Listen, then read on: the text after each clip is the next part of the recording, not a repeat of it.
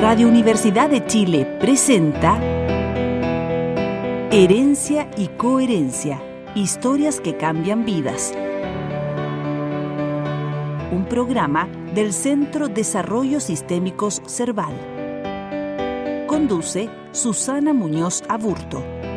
Buenas tardes, aquí estamos en un nuevo programa de Herencia y Coherencia, historias que cambian vidas. Este es un programa producido por CERVAL, Centro de Desarrollo Sistémico, y lo transmite la Universidad de Chile Radio. Eh, hoy día nuestro invitado es Sami Benmayor Benmayor. Él es pintor. Eh, está licenciado en arte de la Universidad de Chile y sus obras han sido parte de numerosas exposiciones tanto en nuestro país como en el extranjero.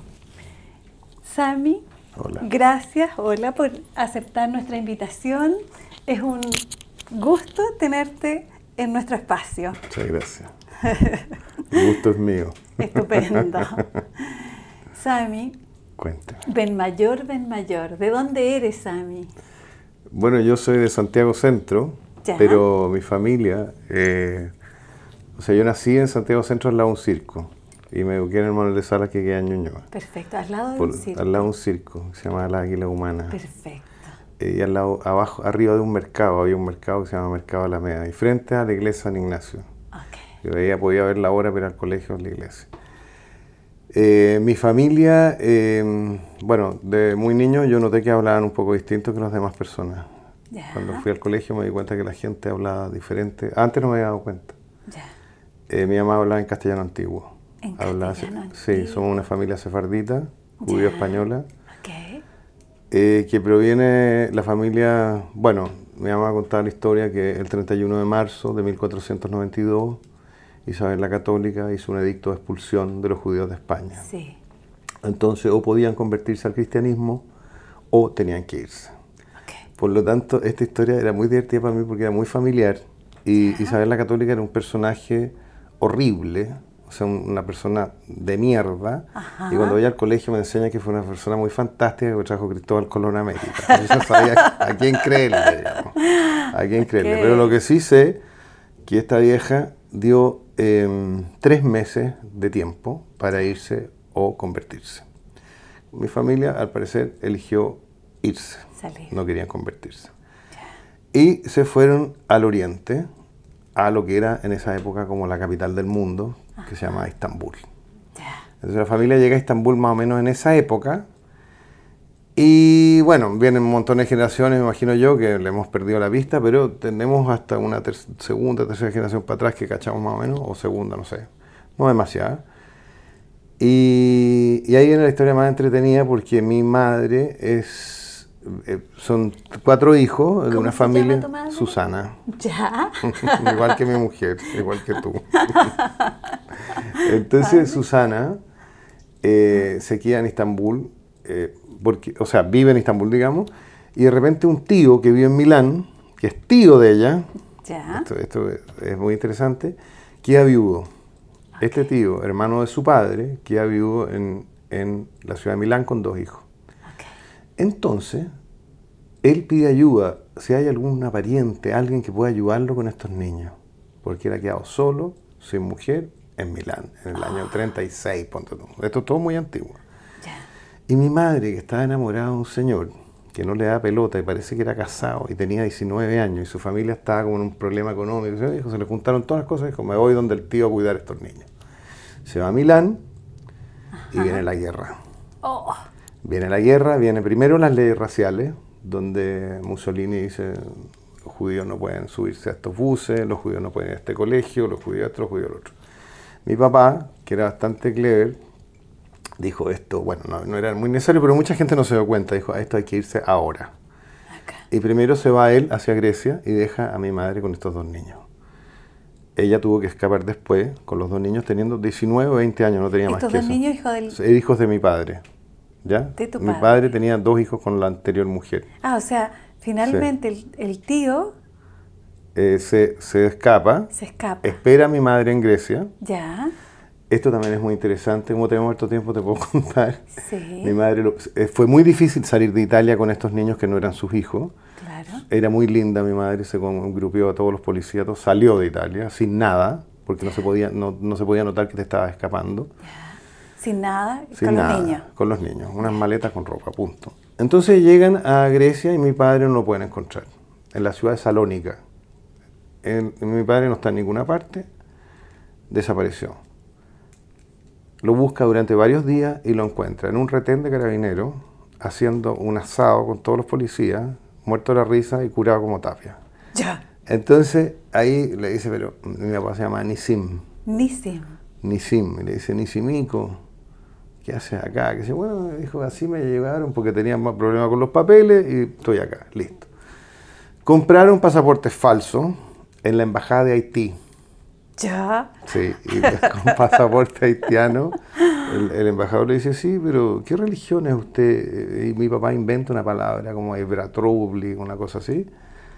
Y le dice, pero es una religión muy famosa del Oriente, ¿cómo no la conoce? ¿Qué sé yo? Listo, le dan los pasaportes y se vienen de ahí un barco a Portugal, Portugal, Haití, Puerto Príncipe, Puerto Príncipe están seis meses, Panamá, bueno, empiezan a bajar hasta que llegan a Valparaíso en el año 40.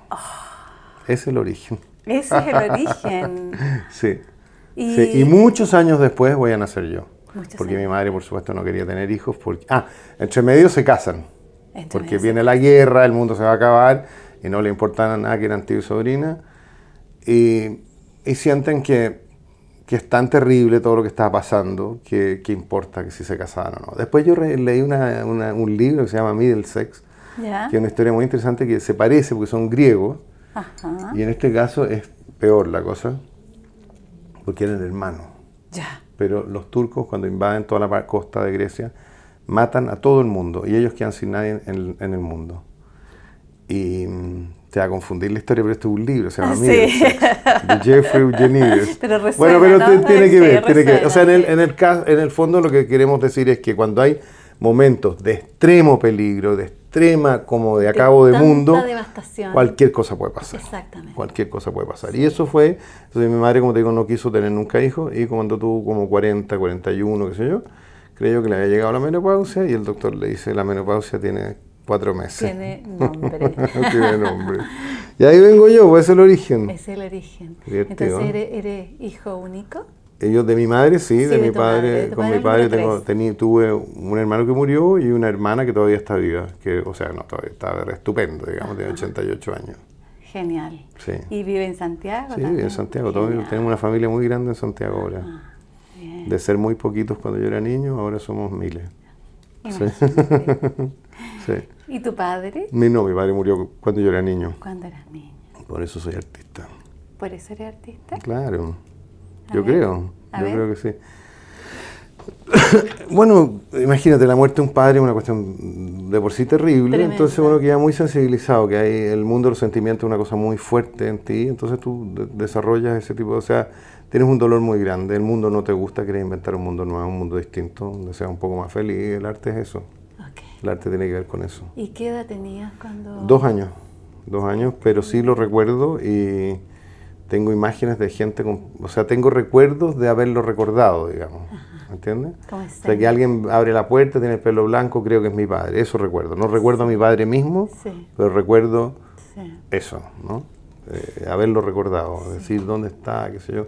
Fue, fue muy doloroso para mí. eh, hubo, hubo bastantes muertes en la familia, porque después se muere la abuela, que era materna, con la cual todos vivíamos en el mismo departamento en el centro. Ya.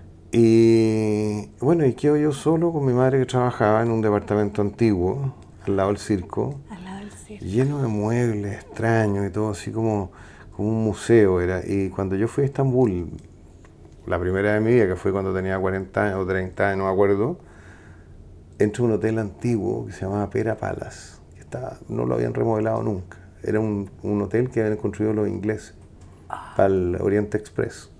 Ya. Y entro y era mi casa. Era igual a, a Santiago, era igual a mi casa en Santiago. Tenía tapices de, de unos géneros que se llama Damasco, tenía lámparas de cristal. O sea, mi casa era turca, totalmente turca. Qué. Era muy divertido. Era como, como si ella trasladó Istambul, a su departamento de la Alameda 1435. Y en ese sentido, Sami, la memoria, ¿qué significa? Bueno, imagínate, para, mí, o sea, yo ahora me acabo de dar cuenta porque hice esta exposición que se llama La memoria, la historia, el olvido. De nuevo, la memoria. La memoria, la historia, la el historia, olvido. el olvido. Yo, por una casualidad, esta, esta exposición caí en esto por, yo no me había dado cuenta que este había sido el tema de siempre en, mi vida, digamos. el tema de la historia, fundamentalmente porque me afectó, o sea, las consecuencias de un hecho histórico que pasa 500 años atrás, hace que yo esté aquí sentado contigo. Exactamente. Entonces es fascinante como la historia de todas, de todos, tuya, mía, la de él, de todos, eh, es consecuencia de cosas que sucedieron, de miles de, cuestiones que han sucedido a través de la historia, ¿te fijas? Entonces eso a mí me interesa, siempre me ha gustado, siempre me ha gustado. Y soy, soy bueno para la historia, siempre fui bueno para la historia. Malo para las matemáticas, pero bueno, para la historia. La historia, la geografía, todo eso me interesa, los cambios, los idiomas, los movimientos. La, cosa cultural, de dónde, por qué hablamos lo que hablamos. Me interesa mucho, mucho, mucho los idiomas, los acentos, identificar de dónde eres tú a través del idioma, o sea, a través de los acentos. Y en Santiago tú te subes a un auto y tú puedes en un Uber y tú sabes exactamente más o menos de dónde son cada quien, digamos. Es muy entretenido eso. Eso. ¿De qué estamos hablando? De la memoria. Sí, tengo buena memoria y la memoria es muy importante para mí. Sí. Sí. ¿Y mm, cuándo se consolida la opción de ser artista? Mira, por puro inútil, digamos, porque mm, yo era muy inútil para todo, digamos. Era muy malo para las matemáticas muy malo para los deportes, muy malo para estudiar, muy malo para leer, flojo, flojo, pero rematado de flojo. Y pintar era lo menos, que me parecía lo menos terrible. Pero no solo eso, sino que ya como a los 18 años empiezo como a cachar que si uno no se educa no va a llegar a ninguna parte. Entonces, porque también me habían dicho toda la vida, toma un libro y lee. Y yo jamás porque no tenía capacidad de concentración. No tenía no, multi... Claro, no, tenía capacidad de entrega. La capacidad de entregarme a algo era imposible.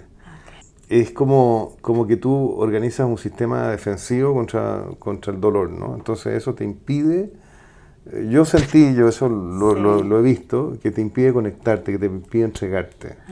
Entonces yo escuchaba música, ayer estuve hablando con un músico de este tema, escuchaba música y decía como que me gustaba, pero no, me, no, la, no la sentía. Los libros trataba de entrar y tampoco, y qué sé yo. Bueno, de repente tomo esta decisión, porque sí el cine, el cine sí, el cine sí, y y a través del cine empiezo a entrar en el mundo del arte. Claro, la música a través del cine. O sea, yo entro en la tercera sinfonía de Beethoven por la naranja mecánica, entro en las Walquirias de Wagner por Apocalipsis Now. Eh, qué sé yo, el cine te va mostrando música y te la conecta con ciertas sensaciones, entonces uno empieza a penetrar ahí. Y mm, ¿de qué estamos hablando? Se me olvidó. Y la memoria, la memoria, la memoria a corto plazo la tengo mala. no importa, puedes seguir asociando. Mm. Eso, entonces eh, la cosa es que eh, entro, mm, no, entro a la universidad. Eh, la segunda vez que trato de entrar tampoco entro por mal puntaje. Entonces me dicen, bueno, tienes que trabajar. ¿Quién dice eso? mi madre me dice, si no estudias, tienes que trabajar. Entonces entro a trabajar en una oficina de importaciones que importaban los canarios para Panamtur. Eso no se deben acordar, los viejos se deben acordar. Eran unos canarios a pila que vendían en un negocio en el centro y hacían tui, tui, tui, tui, tui. Eran a pila, eran puras cuestiones súper ordinarias. Y yo estaba ahí con una angustia espantosa. Igual traté como ser oficinista y entrar en la onda del centro, ¿cachai? De, de, no sé, tener complicidad con la secretaria y por lo menos reírnos de los jefes, pero no, la, la secretaria era totalmente apatronada. O sea, ella prefería estar al lado de los patrones que con los empleados. Entonces ya caché que mala onda. Y después me juntaba con otros amigos del fracaso, ¿cachai? Que trabajaban de cajero, no sé, que hacían otra weá o en una tienda. O sea, puros, porque nosotros en nuestro colegio todo el mundo entró a la universidad, excepto los porros. Todo el mundo estudió algo. Excepto unos cinco o seis porros que éramos nosotros, los tonis, los payasos, los vagabundos, los flojos, todo eso. Entonces, como, en, eh, como en una categoría bien sí, desvalorizada. Sí, la, la, peor categoría. Bueno, y resulta que estábamos en esta oficina del centro y había un profesor que dio unas clases de arte en la Biblioteca Nacional, en las noches, de historia del arte. Se llama Rómulo Trevi del Treviñano. Y yo voy a esas clases y quedo totalmente rayado. Bueno, a mí siempre me ha gustado la pintura en realidad. Siempre, siempre la pintura me ha gustado, siempre me ha llamado la atención Van Gogh. Y empecé como ya un poco antes, como, pero era, era tan improbable que uno fuera pintor. Yo no tenía nada que ver con el mundo del arte, no tenía nada que ver con el mundo de los intelectuales, no tenía nada que ver con nada. Y, yo veía que los artistas eran como una especie de genios, qué sé yo, que no, no era, no era para mí, yo no sentía que yo fuera capaz para eso. Pero pasó el tiempo y con estas clases como que revivó la cosa. Y yo dije, yo quiero entrar, yo quiero entrar a la universidad, quiero estudiar arte. Mira, la revolví para el campeonato, logré entrar a la universidad. Por la ventana, yo creo, porque no... Hubo ese año una, una matrícula de gracia para varios artistas. O sea, varios cabros que querían estudiar, hubo matrícula de gracia siempre y cuando después de un año comprobaran que eran buenos estudiantes. Perfecto.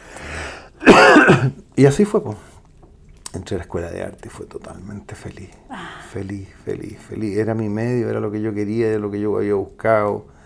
Tenía ataques de, yo decía, tengo ataques de regocijo, ah. regocijo, era una felicidad. Me sentía con los míos, todos eran todos medio chiflados. Eran gente apasionada por lo que decían. Me tocó un buen curso, porque después me di cuenta que otros cursos no tenían tanta onda. Este curso era, pero oh, con todo. La pintura era con todo, era una causa. Entonces, eso fue muy bueno. Y expusimos muy jóvenes y dimos que hablar muy jóvenes en el ambiente artístico, por supuesto.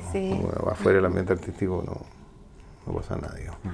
Eh, siempre he querido yo y he tenido la, la convicción de que el arte es una manera maravillosa de vivir y, creo que hay que compartirlo lo más posible. Sin duda. Creo que, no sé, es como la cosa que más eleva la, la sensación de estar vivo, aparte del amor, digamos. Pero, pero la sensación de estar vivo es cuando tú logras entrar, comunicarte a través de una obra de arte, porque eh, Borges decía, el, el arte es como un espíritu humano que se comunica con otro.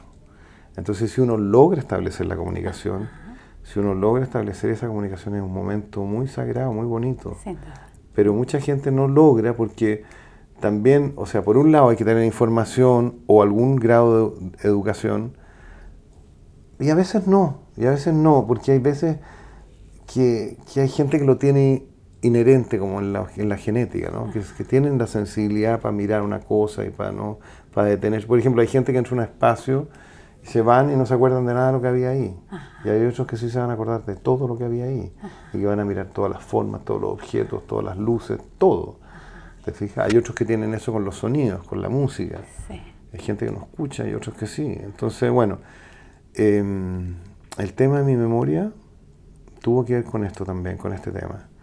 Em, yo tuve una, una nana con la cual viví cuando era niño. O sea, ella era mi como casi una madre, ¿no? Sí. Dormíamos juntos, era gorda, enorme de gorda, y comíamos sopa y pilla y lo pasábamos bomba y escuchábamos radiocomedia.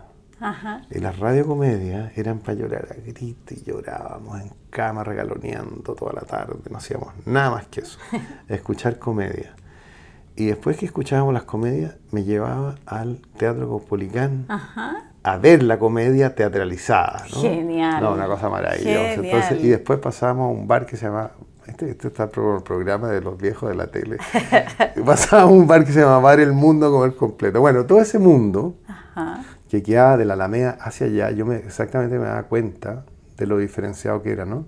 Sí. De lo de las diferencias sociales tan enormes que habían. Entre un lado de la Alameda y, el otro, lado, de la Alameda. Entonces me acuerdo que íbamos a un sitio, ella tenía una hermana estaba en un sitio en la calle Lord Cochrane que tenía que era tú entrabas y sentías ahí como un poco olor a alcantarilla, un poco olor a meado gato, una cosa así, pero tú entrabas a la casa y todo era una generosidad fantástica, la casa era chica, chica del cité, ¿cachai? Pero siempre había té, pan con mantequilla, no sé, todo era súper cálido, súper amoroso. Y yo sentía esa cuestión, ¿te fijas? entonces, cuando yo hice memoria, reflexioné sobre el tema del arte y cómo por ejemplo, no tenía ninguna duda yo que esas radiocomedias eran, del punto de vista artístico, pésimas. Sin embargo, eran capaces de tocar el corazón de las personas, de las personas que no tenían tanta educación. Entonces, en el fondo, lo que yo quise saber y entender es cómo a través de la educación tú puedes refinar tu espíritu y conectar con cosas cada vez más profundas y más hermosas y más porque estos son sentimientos básicos, ¿cachai? La señora lo engañó, el otro la quiere matar, bueno, que también están en la tragedia griega, pero... Sin duda, desde pero otro sitio, ¿no? claro, pero aquí es todo básico, básico, básico. Entonces, yo decía, ¿qué es lo que hace que uno se emocione? ¿Qué es lo que hace que uno entre en contacto con esa emoción, que es lo que se trata la cosa?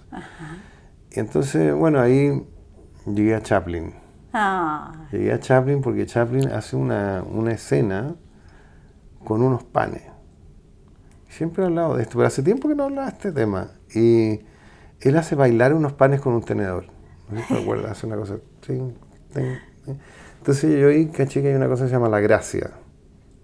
La gracia. Hay una cuestión que algunas personas tienen y otras no lo tienen.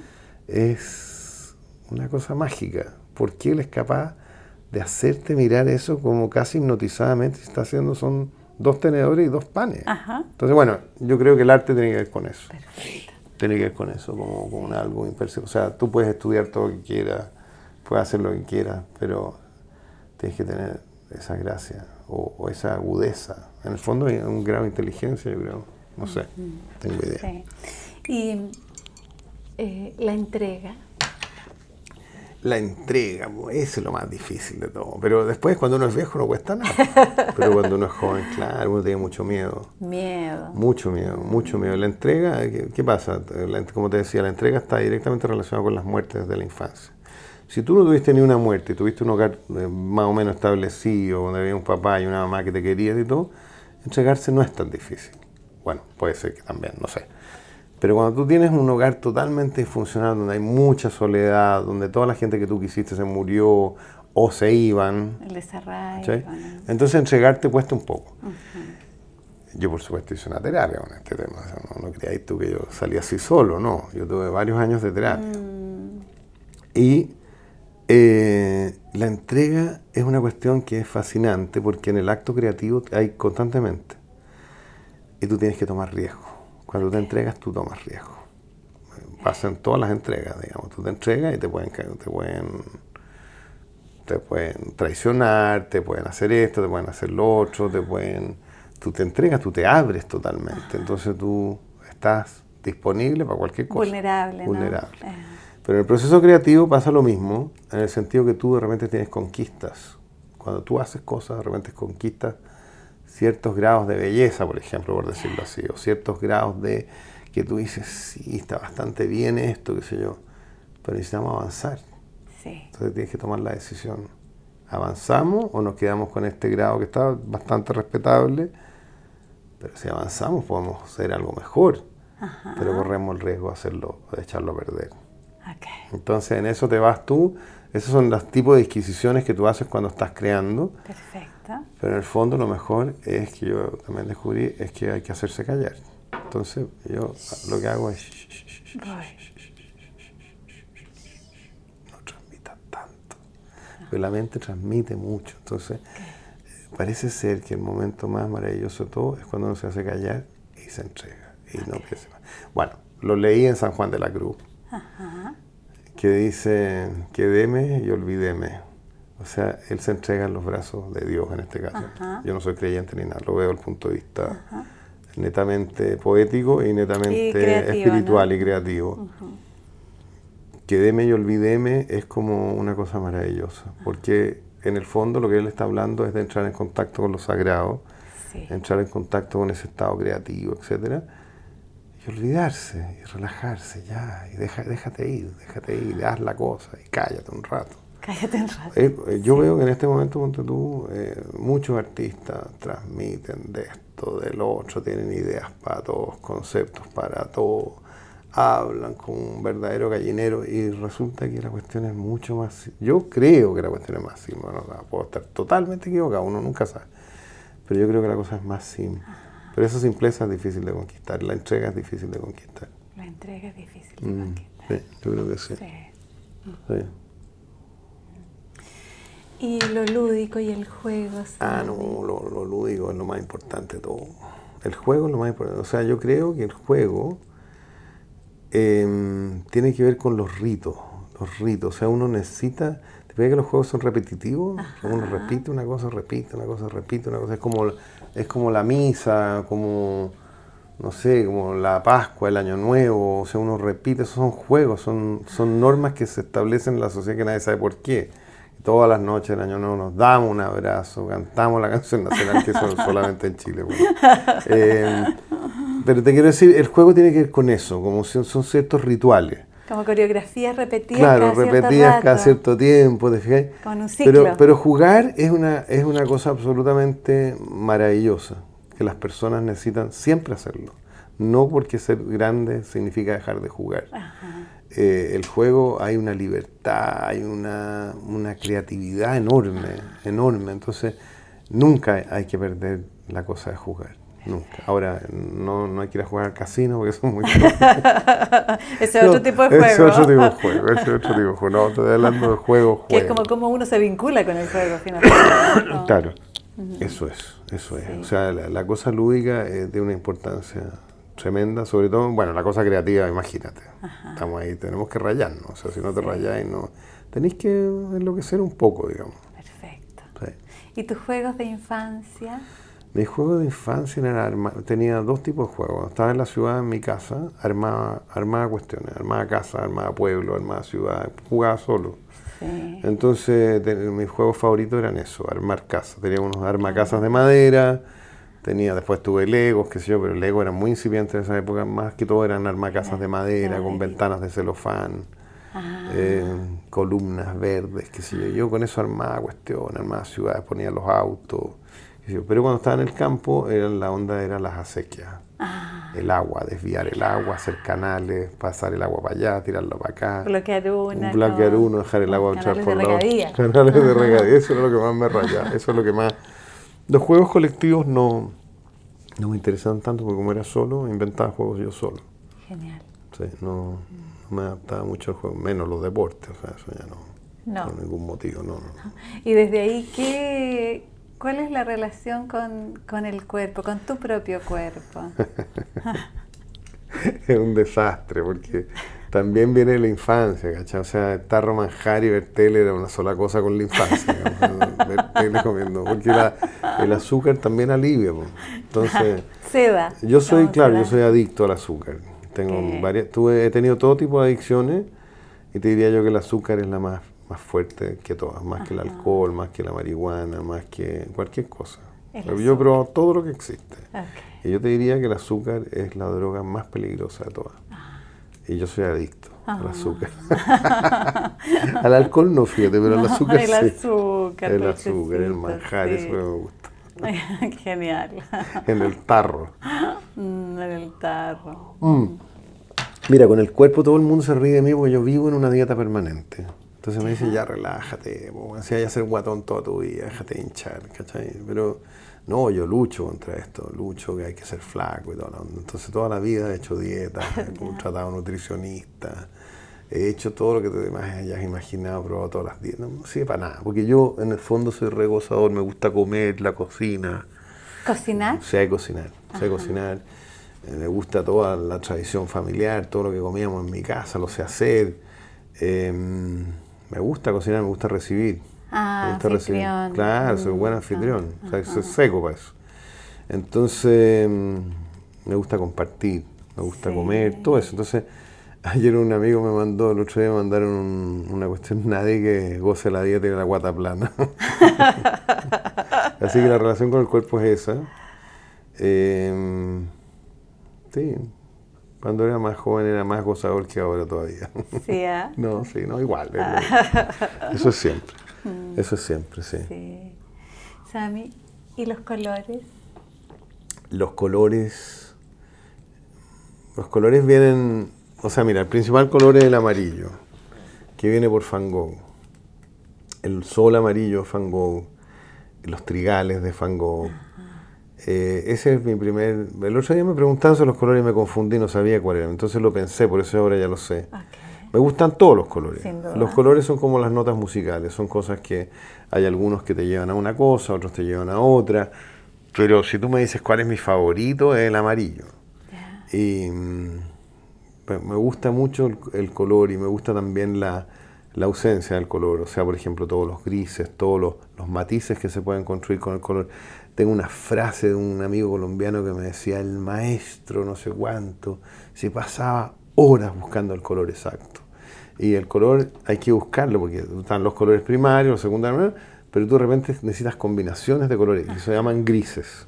Pero no es que sean grises blanco con negro, son carmín y verde, eh, violeta y amarillo, con las cantidades de blanco, que te pueden dar grises, distintas tonalidades de grises que son mucho más ricos. Entonces, el color tiene miles de miles de posibilidades y es una de las cosas que hace tan maravillosa la pintura, que es una cosa que hoy día, por ejemplo, en una sociedad más tecnológica y qué sé yo, eh, pintar así es, bien raro, o sea, ya casi no, va, va, quizás a lo mejor ya nadie va a pintar en un tiempo más, no tengo idea. A mí lo que me gusta son mezclar colores. Las mezclas. Mezclar los colores es como jugar con barro, digamos. Pero además poner uno al lado del otro, cómo interactúan los colores, cómo de repente se ven bien, cómo se ven mal, cómo para uno se ven de una manera, para otro se ven de otra. Eh, es súper subjetivo la cosa de los colores. Sí. depende, tienen, uno tiene asociaciones que no sabe con los colores. Como una alquimia, ¿no? Claro, claro, o sea, eh, tiene eso, por supuesto, tiene eso como de transformación de transformación constante. O sea, es una, una metáfora de, de, una transformación. Sí. Estaba pensando que en alguna parte quizás ese, esa, esa alquimia de, pronto es la que toca los corazones de las personas. Puede ser, puede ser, pero no lo sé, pues son puros misterios. Puros misterios. Ahí, hay misterio, porque de repente, por ejemplo, hablábamos también ayer, estos temas que están circulando en el aire todo el rato, es como, ¿por qué hay una persona que se detiene en una película y no en otra? ¿Por qué a una persona le gusta una música y no la otra? Ahí hay misterio, hay misterio, por eso probablemente hay datos biográficos que hacen que una persona vea, no sé, qué obra y quede totalmente rayada y a otra no le pase nada. algo hay ahí que no se sabe por qué, no se sabe por qué. Yo tengo un vecino, un cabro chico, que ahora ya está grande, que también hay un vecino en el, donde tengo el taller, que iban también una especie de cité, qué sé yo. Y, eh, y, se llama Arielito. Y Arielito lo conocí de chico y lo conocí porque una vez andaba un viejito vendiendo juguetes y yo mis hijos son grandes y no tenía nieto en ese momento. Y dije, qué terrible, ¿a quién le, ¿a quién le puedo regalar estos juguetes? Para, comprarle al viejito que andaba vendiendo juguetes. Porque yo estoy muy formado en la escuela de Charles Dickens y el, príncipe, no, perdón, no Charles, Oscar Wilde, em, pero también Charles Dickens, ¿no? El mundo de la pobreza, todo eso, y cómo en los cuentos siempre parece que si tú haces el bien, eh, después te, eh, es buena onda, ¿cachai? Se producen redes de cariño y toda esa onda.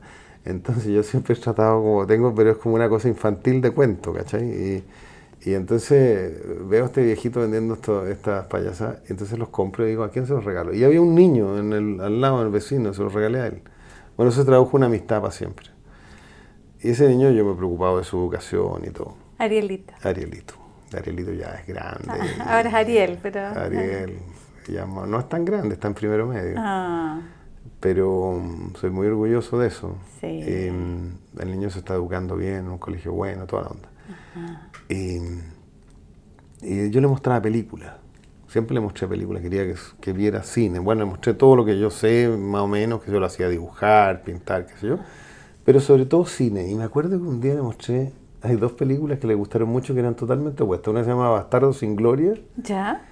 Y otra Barry Lyndon. Y Barry Lyndon es una película muy especial y difícil. O sea, a mí me gustó, pero cuando grande y la vi muchas veces. Pero Barry Lyndon de Stanley Kubrick, que es una película dura dos horas, que es en el siglo XVIII y que está, ¿me entendí? Que es espectacular.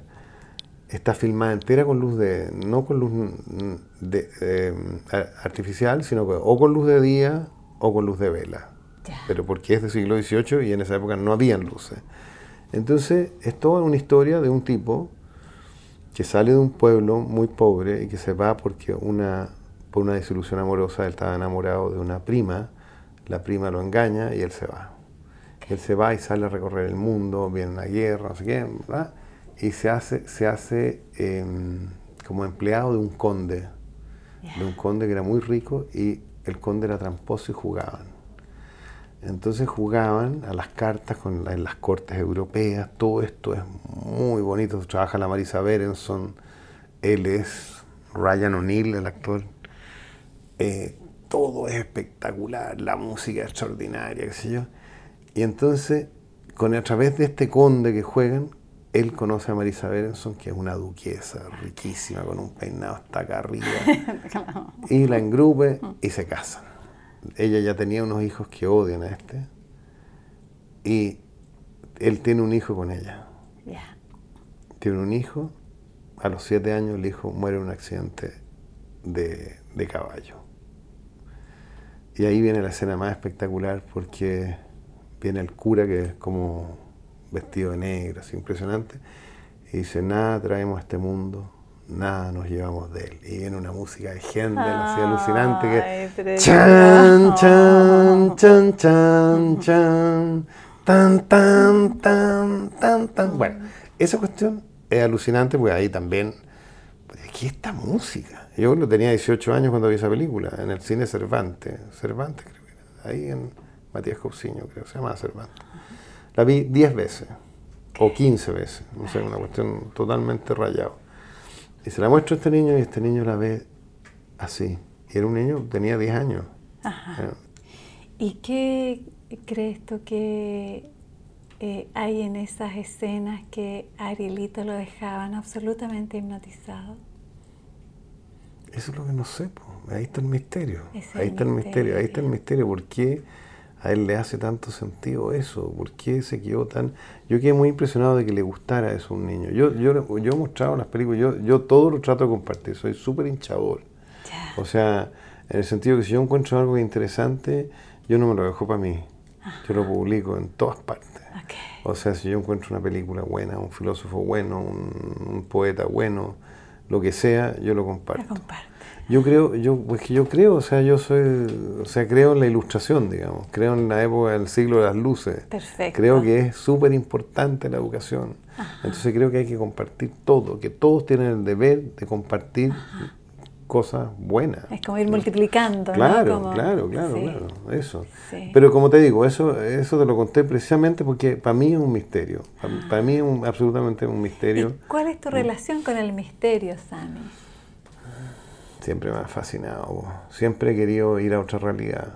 Ah. Pues, siempre he querido ver qué hay más allá. Eh, sé que todo es chiva, digamos, que todo está en el corazón humano no, no, no sé, mira, no creo ni dejo de creer, pero por eso me interesaron, ponte tú la cosa psicodélica.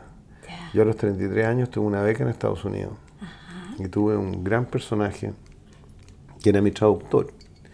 Esta beca era el Departamento de Educación de Estados Unidos y te hacían viajar por todo el país con un traductor y un guía.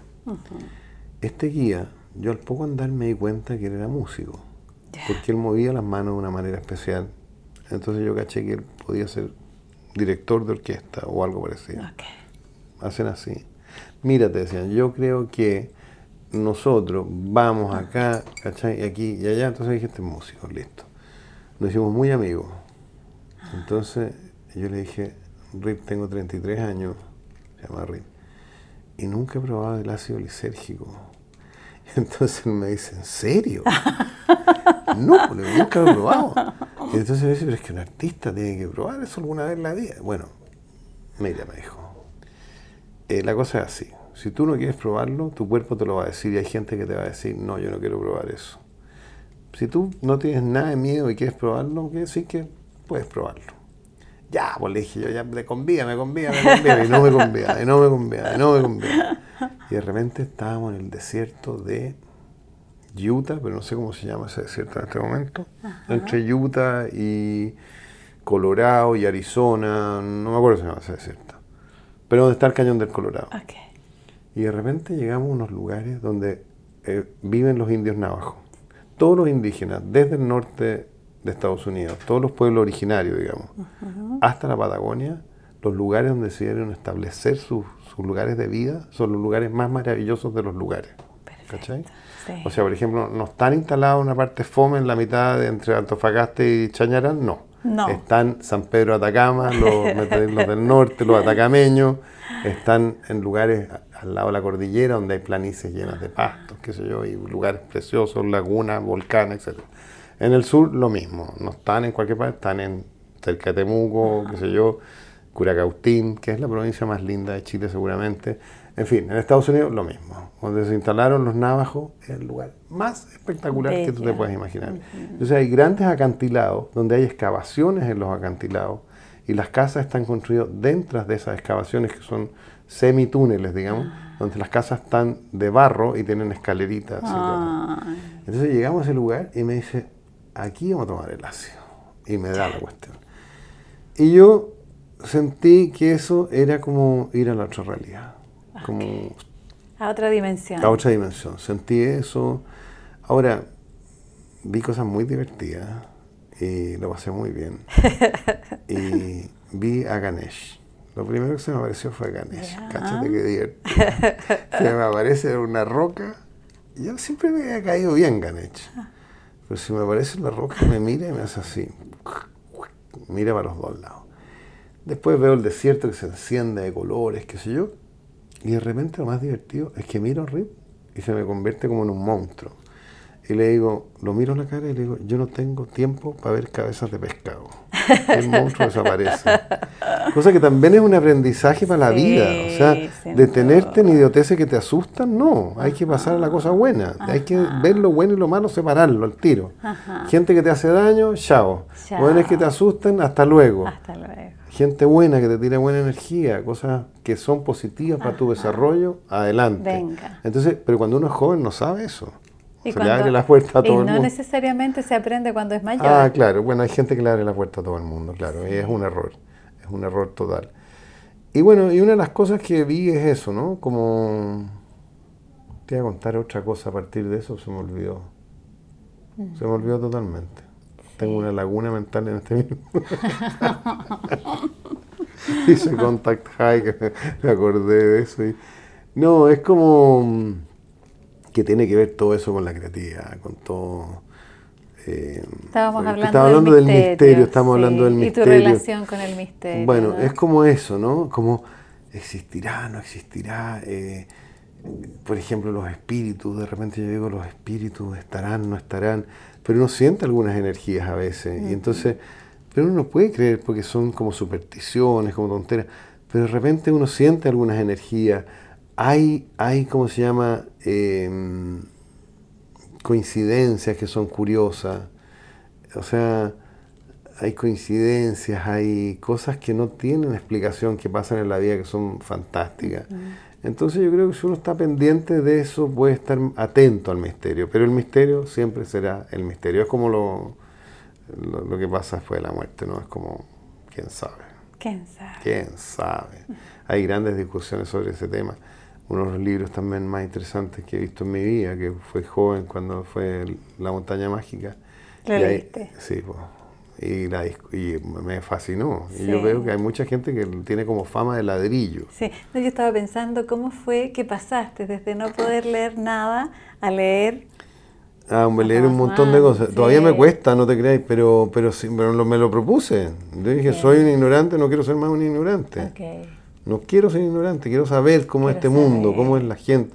Mira, lo que más me interesa son las personas, las relaciones entre las personas, el desarrollo de las personas, cómo una persona puede ser, de pasar de ser un burro o un orangután a ser una persona refinada.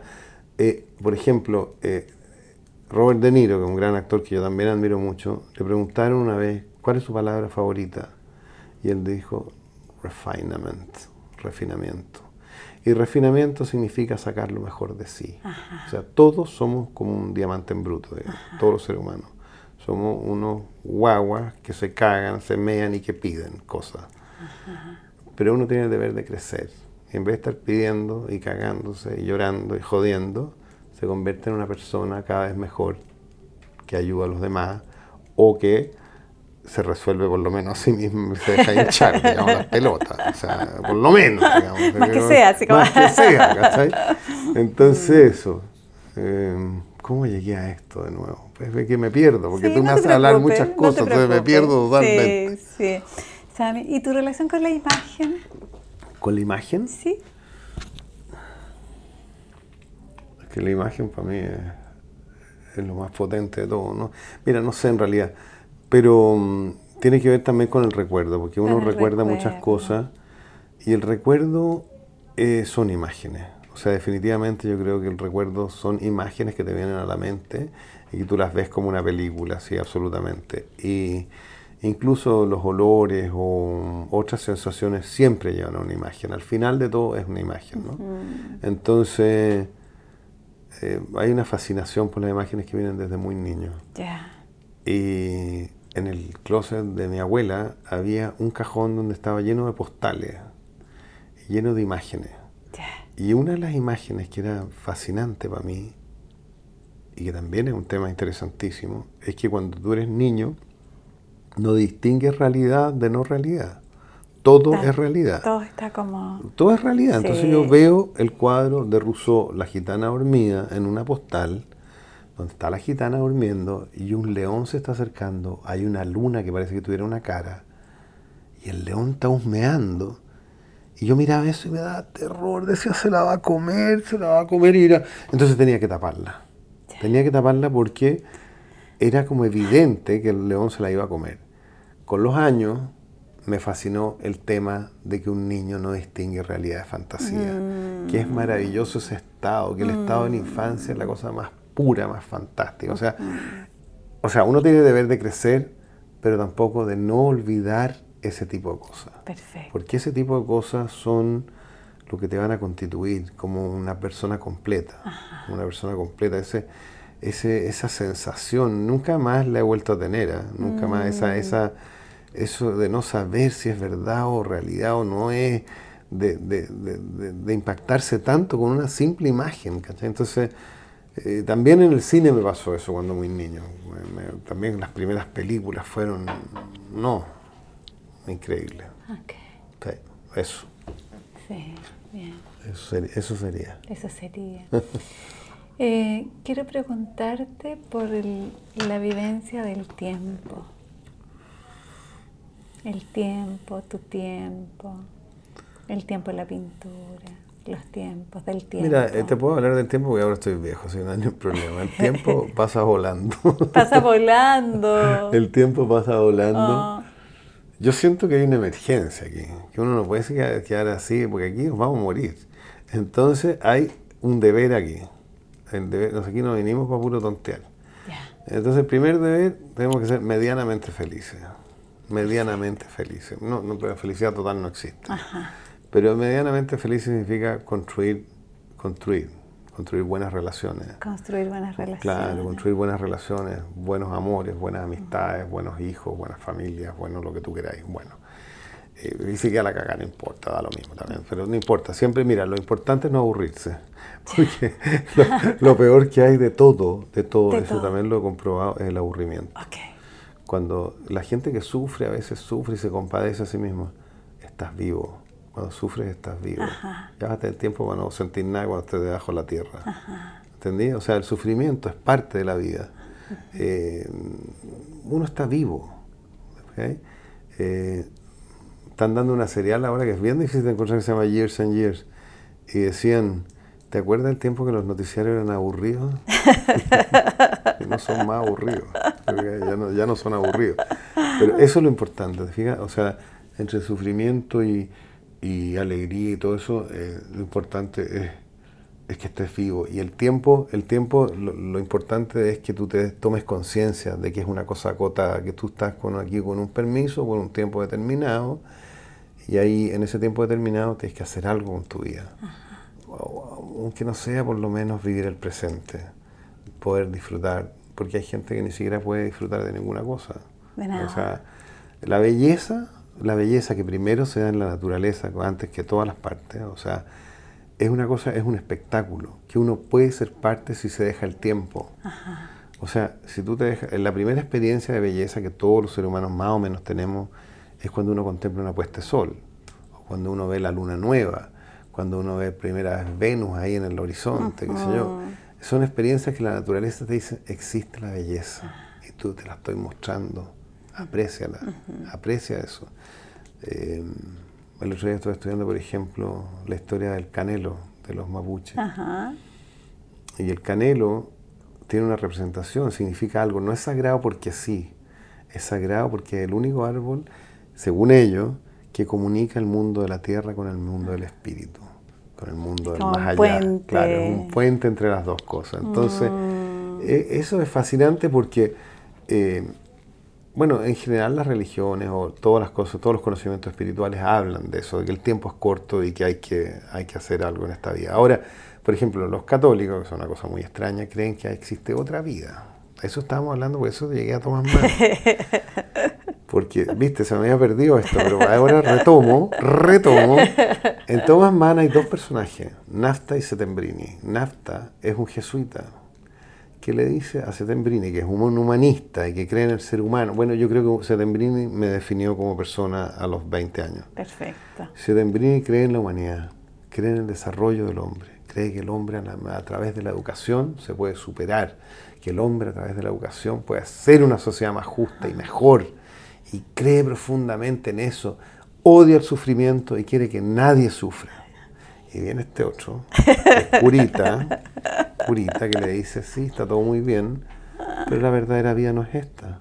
La verdadera vida está cuando, muere- cuando morimos. Después de la muerte viene la verdadera vida junto a Dios y esa es la importante. Y Setembrini le dice, pero eso son idioteces, ¿cómo se te ocurre hablar esa huevada? Él le dice, el sufrimiento humano no tiene importancia. No importa que la gente sufra aquí, porque cuando mueran van a ser felices junto a Dios.